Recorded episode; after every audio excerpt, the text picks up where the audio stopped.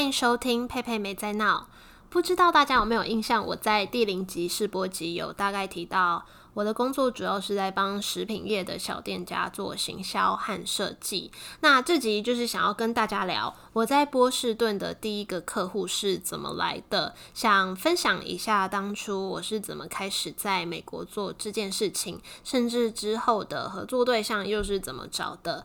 那中间呢，我也会大概提一下那时候在美国找工作经历了哪些过程。好，那就开始吧。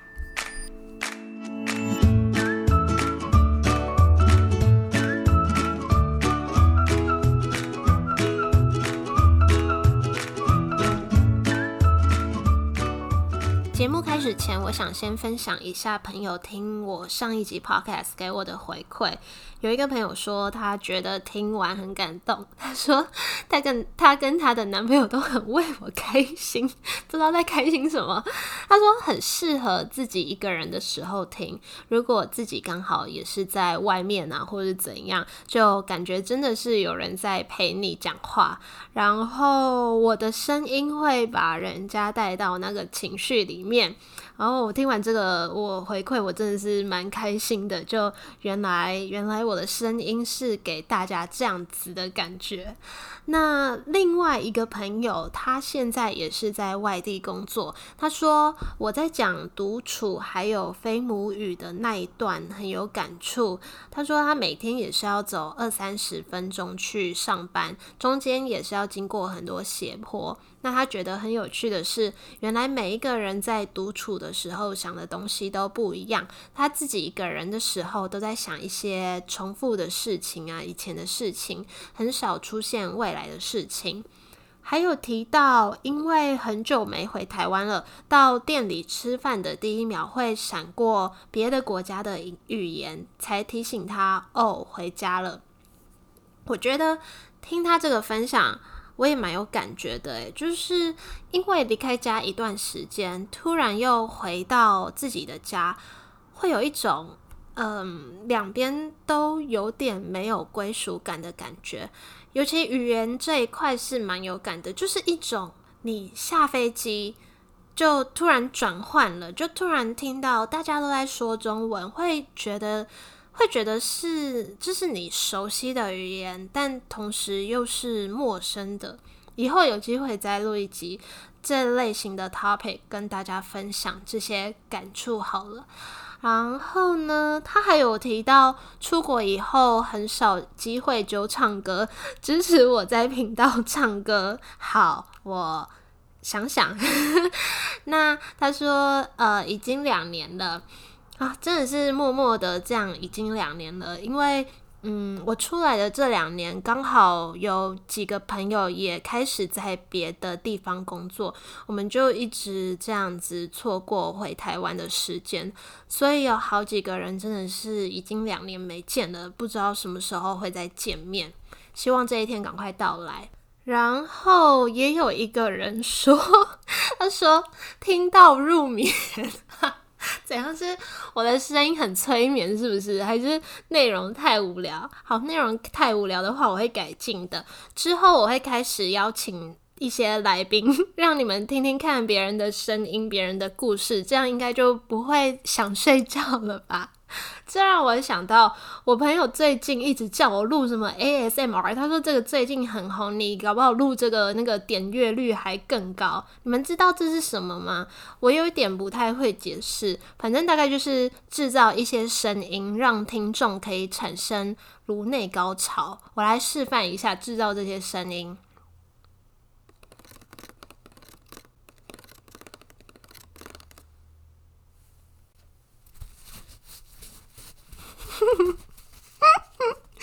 反正大概就是这样，他就是说制造这些这种声音会会什么让你的那个。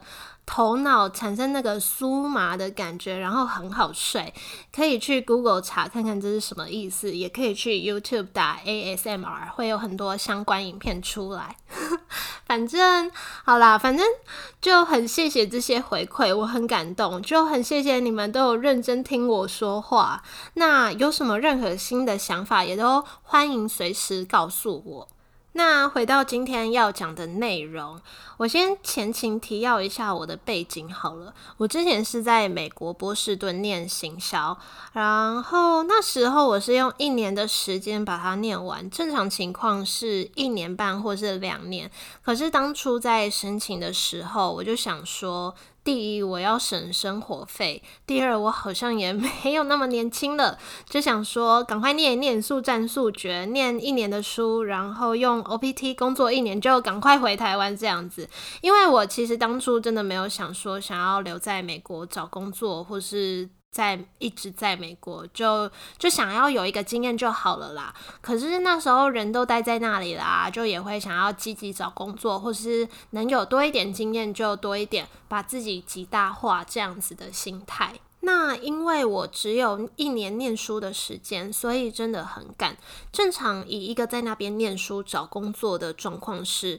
第一年专心念书，第二年课业上适应了，可以开始找实习，接着找毕业后的工作。这样，但我的时间等于说是整个压缩了，我变成是第一个学期我就要念书适应，第二个学期就要找到实习。而且刚去的时候，其实压力很大，不管是生活上的事情要适应啊，我随便讲，比如说，嗯，找房子的事啊，缴租金啊，银行开户啊，银行开户好像还好，然后交通啊，水电费啊，那些都是那些就是那些就是在台湾找房子什么的，我都觉得很麻烦呢，何况是在一个你你没去过的地方，那。课业上更多要适应的事情，先不论人际关系跟同学怎么相处好了。那时候以一个外国人来说，语言都有问题，尤其是我听力真的很烂，听力又是最入门的东西。而且，呃，我那时候是第一次来美国，过去就是跟一般人一样在台湾学英文而已，我也没有说什么呃出国游学啊、打工、打工游学的经验，那些都没有，所以语言上一开始是蛮有障碍的，还要念别人 double 量的课跟作业，我就真的没时间写履历啊、找工作什么的。可是呢，照理来说，我第二个学期最好最好就是要有实习，而且就要开始找工作，不然毕业后会很难继续留下。但真的就是那时候，我真的就是体会到狗急真的会跳墙，人真的是被逼到一定的程度，就会开始发挥潜力。也不是说什么潜力啦，但但就是你会变得很敢去做你本来不敢做的事情。反正我那时候就在想，到底要怎么办才好呢？那我自己是从以前开始就很清楚我想要走哪条路，就我想要 focus 在食品业，这是我一直坚持的事情。从大学开始就接触这个产业，毕业后的工作也都是。可是偏偏我在波士顿打开求职网，都是那种生技公司啊、医疗产业啊，就那一类的，就很少食品业啊。也不是说呃生技空公司、医疗产业不行，但我就真的很挑产业，对那种科技业啊、金融业啊那种，我连产品都不太知道是什么东西了，我根本不会，就是就是很吃力，我不喜欢就对了。那我就想说，完蛋了！难怪人家都说选学校的时候那个地点很重要，是不是我在一开始选学校的时候我就错了？可是后来我又转念，我想说不对啊，食物这个东西每个地方都需要，哪要管它位置不位置的？就可能只是多跟少的差别，可是一定是有这个需求的。但我在求职平台又真的没什么这些资讯，怎么办呢？于是我就开始去找老师。我想说，在美国，人家都说 networking 很重要，但我还在学校的时候，又比较少去接触到外面的人，就是没什么时间，也没什么机会。那跟自己比较近，又可能可以到，呃，可能可以帮助到你的，就是你的教授老师。那一开始是真的需要鼓起蛮大勇气去找老师，因为就像刚刚讲的，语言都有问题了，你还要去找老师，听起来就有点可怕。不过这种东西就是一回生二回熟，我那时候就这样子把系上的老师都找过一遍。那每个老师有自己的领域，有些跟自己比较投缘的，我还会进去定期去找他们 update。这样，那我觉得啊，在美国的话，我非常鼓励大家去做这样子的事情，不管他们有没有实质上帮助到你。有时候你跟他们对话，他们分享一些事情，这些都是非常有收获的。我每次都觉得，我从七楼办公室走出来，都觉得天哪！我这半小时、一小时好有收获。那什么都没有的话也没关系，你练胆量、练英文也会是你的收获。当然说找老师也不是说你人去了，跟老师说：“老师，你可不可以介绍我工作？”不不不，如果你自己都不太知道自己要往哪个方向发展，那老师。也不太知道啊，所以就是要尽量很明确的去跟对方说你自己想要什么跟需要什么。如果自己真的不是很确定，也要尽量去缩小范围，至少删掉一些呃你不要的东西。那假装很确定那些就是你要的。比方说你很明确的说，我想要走什么产业，我的优势是什么？比如说呃亚洲人普遍来说，优势可能就是。数据分析这块嘛，那如果你是在比如说拍影片呐，或是想什么企划案，很有创意，很有 idea，这也是你的优势啊。美国人不一定比较有创意，那跟他就是表明清楚，我希望走行销的哪个领域，就是把它缩小范围，让对方知道说，哦，你是认真有在思考过的，不是大海捞针的那个感觉。另外就是可以提到说，嗯。我遇到什么困难？比如说，我那时候的困难就是波士顿大多的工作室出都是生计产业。那老师不知道您有没有什么建议，或是有没有认识相关产业的人，可以让我去 reach out。而且，呃，只要碰到报告有机会的话，我就会故意挑食品业的 case，这样老师也就会知道你是真的有在研究这一块的，你不是随便说说的。那这样下来，他们也会比较想要去帮助你。可能是现在没有刚好的机会，他可能没办法，呃，马上就想到哪边有这样子的职缺。可是以后他们在接触到什么相关的人选，就很容易会 refer 给你。那我自己后来快毕业的时候，就是有两个老师 refer 给我好几个工作机会。不过因为那时候我已经有了我等一下要说的第一个客户了，也决定要用这种到处接案的方式为生，我就没有去争取。不过这是一个蛮好的方式，给大家参考。那再来就进入今天的正题，跟大家说我是怎么在美国找到我的第一个客户。那时候是第二个学期，有一堂课，老师要我们选波士顿有一个市场还是市集，反正它叫 Boston Public Market。有有有机会去的话，可以去那边玩，就是那边蛮多观光客的。那那个时候，老师就要我们一个人选一个里面的店家来帮那家店写文案啊、新闻稿啊，有的没的。但是不是真的去找那个店家合作，就只是帮他把他当一个题材，自己捏造练习写东西这样。然后我那时候就选了一家卖马卡龙的甜点店，因为我就很单纯的觉得马卡龙就很漂亮啊，就怎么拍照都好看啊，以后应该不管要用广告啊、文宣什么的都很好发挥吧。然后那个时候是第二个学期嘛，我不是应该开始要找实习吗？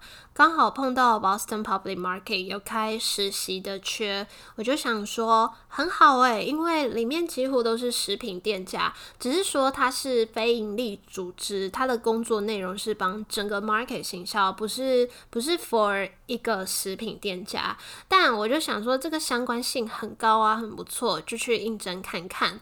刚好班上有一个美国人，他也跟我一起去应征这个职缺。那面试的结果就是他上了，我没有上。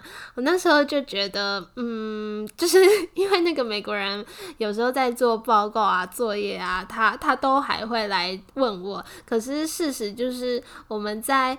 找工作的时候他录取了我没有，当然就是有点小难过啊，就觉得嗯，是不是因为他是当地人，我是外国人，就是不管是在身份啊，或者是语言沟通上面，对公司方来说都是比较麻烦的，所以才没有选择我。就因为这样，反而燃起了我另外一个想法，还有斗志。于是我就把脑筋动在我之前找的那个马卡龙甜点店上面，我就去找到他的 Instagram，然后私讯他的 Instagram，对，就是那个小盒子，我就想说试试看，反正也不知道他会不会理我，我也不知道管那个 IG 账号的是谁，但就是想说跟他打个招呼也好，毕竟上课选到他的品牌嘛，就一半是这个心态，一半认真这样。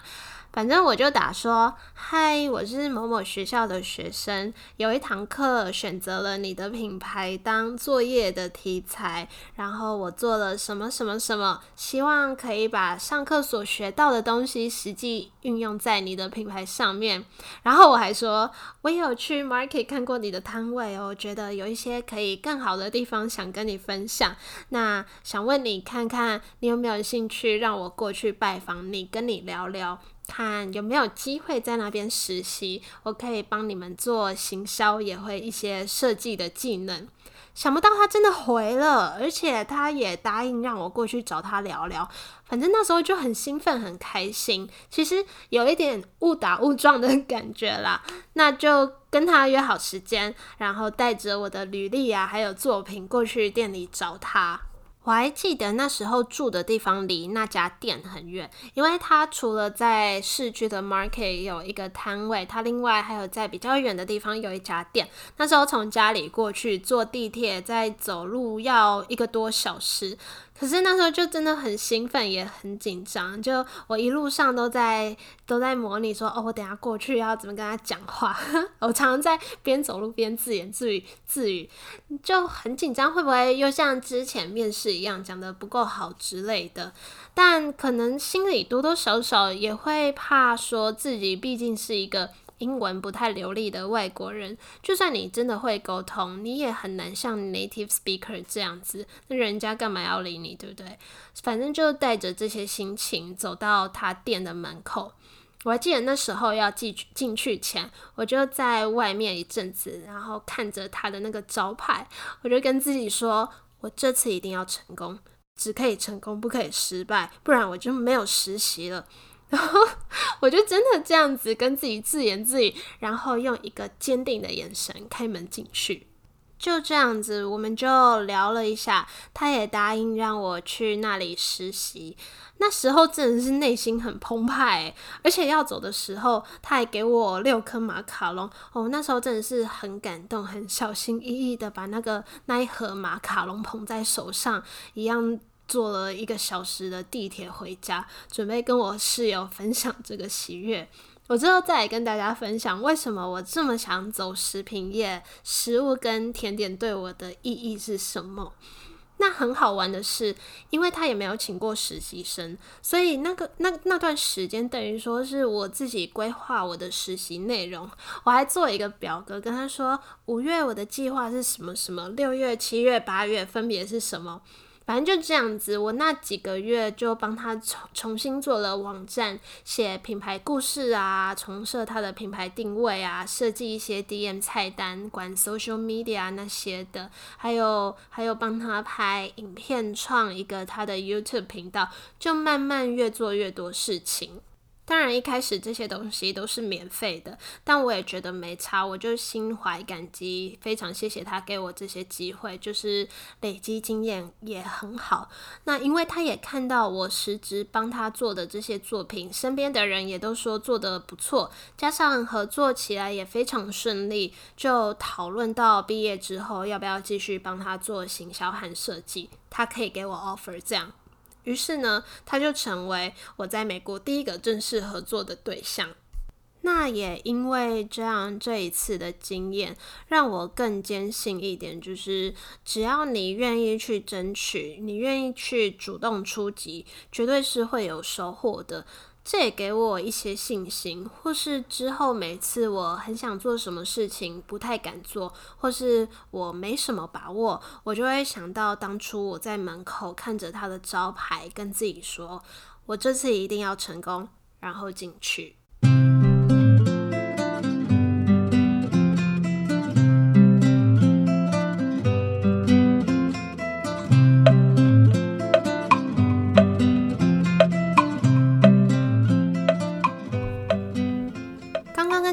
聊了，我那个时候就是自己去私讯那个马卡龙甜点店的 Instagram 嘛，但是因为他毕竟是个小店家，可以配我的钱也不多，而且毕业了，我我就也不用去上课，我等于是多出很多时间。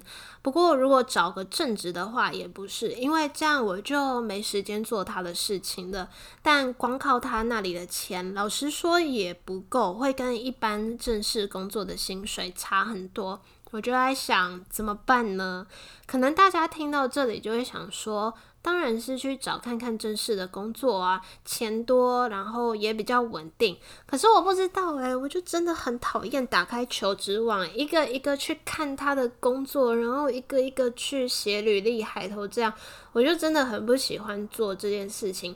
可能是我太懒惰吧，我的缺点就是很懒惰，我承认，而且。我后来回想，我还真的没有在一零四开过我的履历，诶，顶多就是那时候找家教找家教用过一零四家教网，不然我都是直接选定我要去哪个公司，把履历寄到那个公司。反正我就是真的很讨厌广丢履历这件事情啦。而且我那时候就觉得，我这样可以自己安排的工作内容啊，工作时间很自由，想干嘛就干嘛。然后你可以直接跟店家的老板接触，你有什么想法、什么 idea，就直接跟他讨论。你就像自己开一个行销 team，你就那个艇最大的。我觉得这样工作是很开心的，所以我就决定用一样的方法来找我的第二个合作对象。所以我就找一堆波士顿的小店家，然后用一样的方式就寄讯息到他们的 Instagram 或者是 email。我还附上我帮那家甜点店做的网站啊、影片啊、平面设计等等，然后跟他们说：“嗯，我可不可以约时间过去跟你聊聊？”结果你们猜怎么样？对，就是没什么人回我。我应该是一口气传了二十家吧，只有一间咖啡厅，他说他隔年会扩张，才需要找帮忙行销的人，但是现在还不需要。可是我的 OPT 就只有一年的时间啊，我就是现在要工作。另一间也是咖啡厅，他有让我过去找他，可是他就说他现在只能给我当 barista，就是站上做咖啡的店员。至于行销的事情，可以以后再慢慢安安排我做。可是我也不知道他说之后会让我做行销是不是真的。那其他的话就是不是已读不回，就是不读不回，那就当然也有一点挫折感，也有一点压力。我就想说，难道我真的要先去当 barista 吗？刚好那个时候，我有一个朋友来波士顿找我玩，我就跟他讨论这个状况，他就跟我说：“去啊，干嘛不去？你就把自己极大化，就能做多少事就做，就做多少事。”我插播一下，我这个朋友现在在法国工作。我们当初是一起准备出国跟一起读书认识的。那个时候我刚好工作碰到要升迁，另一方面又准备出国的考试。我又是那种很不会读书的人，就我我都会花很多时间，然后还考不好的那种人。我就觉得这样子自己两边。两边这样同时进行很累，就有点想要放弃工作那一块这件事。然后他就跟我说出这句话，他就说你要把自己极大化。我就是这几年来一直用这句话来推着自己往前进的。不知道我这个朋友有没有在听我的 podcast？如果有的话，就想跟你说，我真的很高兴认识你这样正面的人。反正呢。我就想说，好，我就去咖啡厅当 barista。好处就是我可以赚钱嘛，我可以在美国有这个经验和那些美国客人接触的经验，可能可以了解一些他们的应对方式。那更好一点的话，就是我有机会跟老板直接接触嘛，也许他看我做的不错，之后愿意给我做行销的事情也说不定。我最终的目的是这个嘛，所以我就决定去了。我还记得第一个礼拜，我的工作是待在厨房做三明治，然后要剥一堆那个水煮蛋，我真的是剥到怀疑人生诶，就是一种呃，我现在在做的事情是对的吗？你们有没有这种类似怀疑人生、怀疑自己的时候？虽然老实说，我觉得做这些事情真的蛮好玩的，因为因为 因为这是我第一次在厨房工作，我觉得很像小时候。你们有没有玩过电脑游戏《史莱姆好玩游戏区》里面的煮饭游戏？那种港式茶餐厅，我超爱玩那个了，就真的超像那个游戏，就是哦，你要先放生菜，然后放放蛋，放火腿，然后你不能做太慢，客人会生气。可是。就是好玩之外呢，我就也边剥水煮蛋，边做三明治，边观察他们厨房的流程啊、摆设啊，有没有什么改进的地方，就把它记录下来。那第二个礼拜就开始去吧台做咖啡，因为我之前在台湾的星巴克有工作过，所以做咖啡对我来说就很容易上手。我就边做啊边想，嗯，星巴克这么有制度的咖啡厅，跟一般独立的小咖啡厅差在哪里？就那个小咖啡厅，他们哪里可以再标准化，让流程更顺畅？这样就把这些想法记录下来，跟老板分享。那老板就会觉得，哦，你好像不是只是一般的工读生而已。这样，那第三个礼拜开始学收银点餐。我记得最好笑的是，我第一次打开手影抽屉，才发现，干，我不知道美国的零钱怎么看，就是我分不出来，因为在美国基本上都在用卡片在付钱，你你要给。朋友钱也是手机拿来转账转一转就好了，就是很方便。你平常其实不太会带现金，就算真的要现金，嗯，我也是放一堆零钱在手上给店员说，嗯，就是让他自己找的意思，完全没有学。然后，反正我在我在找钱的时候，那个抽屉打开，我就超傻眼的，就是忽然发现说，看我竟然没有想到这件事情，就连数钱都不会。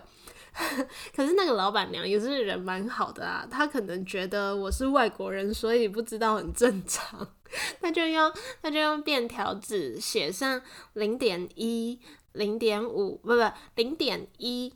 零点二五、零点五跟一在每一格对应的地方，我就觉得超丢脸的，直接觉得自己好像白痴。还有另外一个点餐经验，就是呃一开始我就很习惯反应，比如说客人说 “May I have a medium latte？” 你们会说什么？反正我就我就很习惯反应说 sure 或是 of course，这样应该还行吧，就是应该还蛮亲切友善的吧。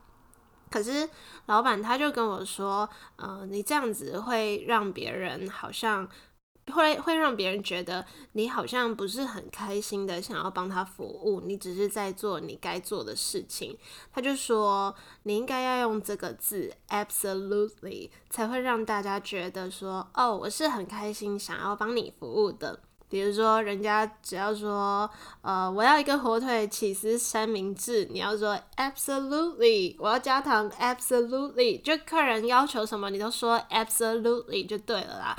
那虽然我一开始就真的很犹豫，我到底要不要去这家。咖啡厅工作，可是我后来就也觉得是个蛮有趣的经验，就在这过程得到蛮多生活上的小尝试，而且一个月之后，老板就真的开始跟我讨论行销的事情，我就开始帮他们做社群啊、拍影片等等的，我就这样同时帮刚刚讲的第一家甜点店，还有这家咖啡厅做这些行销设计相关的工作。可是呢，我觉得我还是有多出来的时间，我也觉得我赚的钱还不到呃一般上班族该有的薪水，我就决定继续用一样的方式来找合作对象。那我这次就不是随便看到什么店我就传讯息给他，我就专攻那种呃第一好像 Instagram 做的不怎么样的，因为这样代表他们没有把东西用的美美的的能力，嗯，然后可能。就是老板本身是做食物的人，比如说他本身就是都就是他的专业就是在厨房做那些卖的东西，他们比较没有行销或是呃经营的背景。还有一点就是我主要传给那个刚刚讲的 Boston Public Market 里面的店家。因为他们店家老板跟老板之间会互相认识，所以他们也认识我那个甜点店的老板，就也许可以透过那认识我。毕竟对他们来说，我是一个外国人嘛，要他们一开始就相信你是比较困难的。但如果他们呃知道我在帮他做事情，那相信你的机会就会比较大。那其中有一个人，他是在卖那种新英格兰传统食物的，他就是也是一个人经营，顶多就请工读生这样。那我看他们的 Instagram 啊，跟网页也是没有什么设计感，我就很希望可以让他成为我第三个合作的对象。可是我也有传讯息给他，他有意读但不回。有一天我就刚好去了那个 market。看到他在店里，我就在想，要不要直接去找他呢？就直接去问他说：“嗯，你可不可以跟我聊聊？然后说我可以帮你做什么，做什么这样子。”可是又有点不敢去，就。就是就是你连讲中文跟陌生人讲都需要鼓起勇气了，何况是你要你要马上过去用英文跟他谈合作，就有这么几分钟就觉得呃算了，回家好了，反正也不差这一笔啦。可是可是那句话又出现了，就把自己极大化。我就站在那边，我就站在那边分析说：好，我去跟不去，我可以得到什么，跟我会损失什么。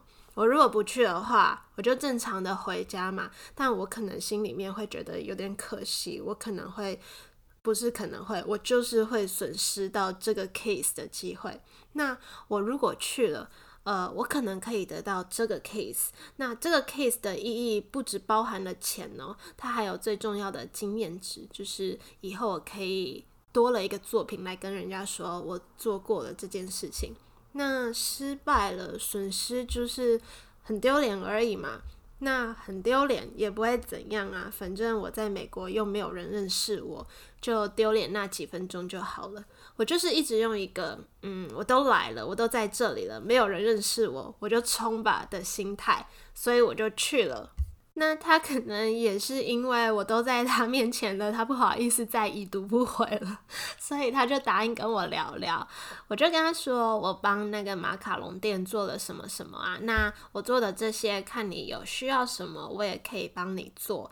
那他就有跟我说。嗯，他的网站是需要重新设计，没有错。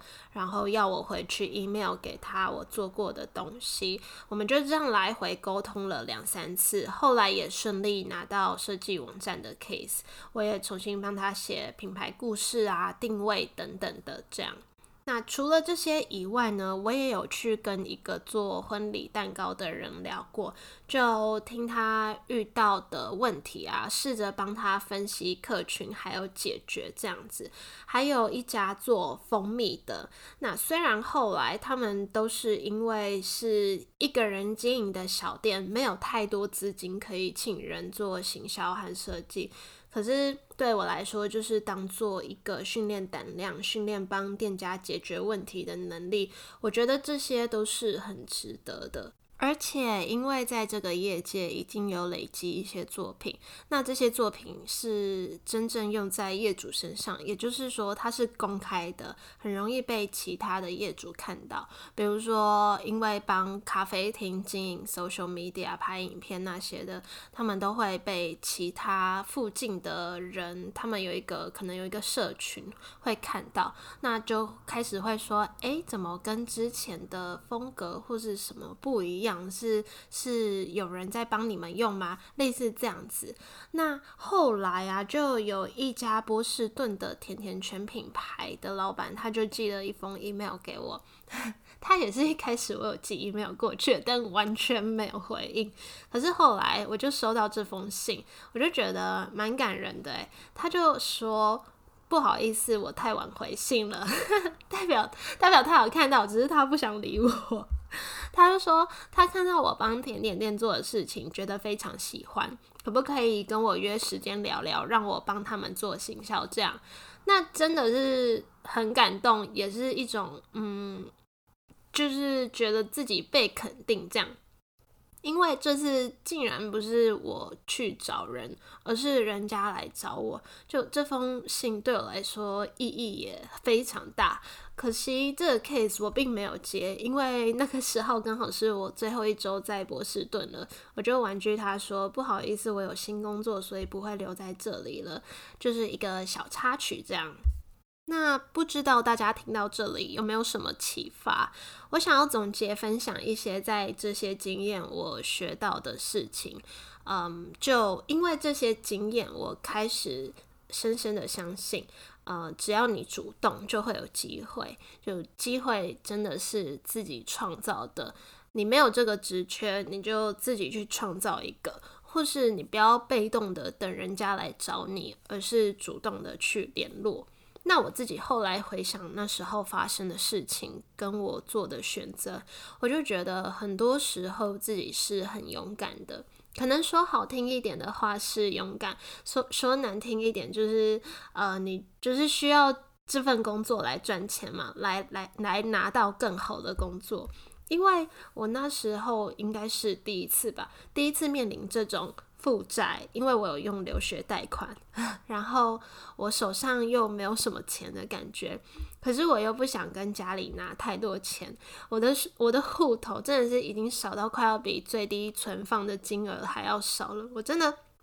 我真的每天都在担心我会少于那个最低金额，因为美国账户它都有一个最低存款限制，你只要低于那笔钱，你就会开始被扣手续费。我那时候真的都一直在压线，所以当面临这些压力的时候，是真的会把自己推去做一些你本来可能不太敢做的事情。再来就是我会一直去观察别人需要什么，我就开始可能有个职业病吧。我现在去路上呃吃饭啊，或者是那个 I G 划一划，我就很容易去看呃店家的可能是社群啊，或是他们店面啊，就可能缺少什么。然后呢，他们缺少的东西结合你可以提供的东西，这个就是机会的来源。就比如说，呃，老实说，我不是什么专业的设计师，我从来没有去学过设计，我就只是自己有兴趣，然后跟朋友学了一些简单的设计技能，再慢慢累积累积这样。但是在完全没有设计技能的人的面前，我的东西是已经可以让他们觉得很好的了。那这可能就是他们所需要的，而我可以提供的东西。就可以一直去观察这些，找到自己的价值在哪里。第三点，我学到的就是。你没有自信，也要假装有自信。我现在回想起来，就真的觉得当初这样直接去找他们，还要假装你自己的英文很好，眼睛要炯炯有神，要接受他们异样的眼光，就好像真的蛮奇怪，可是也蛮有勇气的。但就像我前面讲的，我都是一直在用一个“我都来了就冲吧”的心态，来让自己去做一些特别的。事情。虽然当下会觉得，呃，自己到底有必要这样吗？为什么要这么辛苦？但后来，呃，这些每一段经验，或是我拿到的每一个工作，对我来说都是呃有非凡的意义。最后就是认真和用心。就一开始的每一个 case 啊，我不管我收多少钱，我都是很认真在做，做到对方满意。就像那个甜点店，一开始我去实习的那两三个月，我是完全不拿钱的，然后帮他设计网站，帮他做呃一一些有的没的事情，就都没有收费。但后来他就是也开始看到了我的技能，慢慢开始就是他自己主动提说他要开始付我钱这样子。那呃还有就刚刚讲的，我没有认真学过设计或是。是剪片都是自己研究，或是我在用 AI 啊或 Photoshop 的时候碰到什么问题问朋友，然后或是去买书，这样子一点一点累积技能。可是我就很把握每一个机会，我都用这些机会来增加自己更多技能，累积作品，让别人可以相信我，进而有后续更多的合作机会。那以上这些就是我自己得到的一些体悟跟学到的收获。好啦，那就差不多了。今天的分享就到这里。如果有什么建议，或是想要跟我分享的什么心得，都欢迎到我的 Instagram Pepe Talks P E I P E I T A L K S 私讯或留言给我，或在任何可以留言的地方找到我的地方跟我说，我会很珍惜每一个回馈的。有什么特别想听的议题，也都欢迎告诉我，给我参考。那就谢谢你们听到最后。如果喜欢我的节目，也欢迎到 iTunes Store 帮我打星星评分。那我们就下一集见喽，拜拜。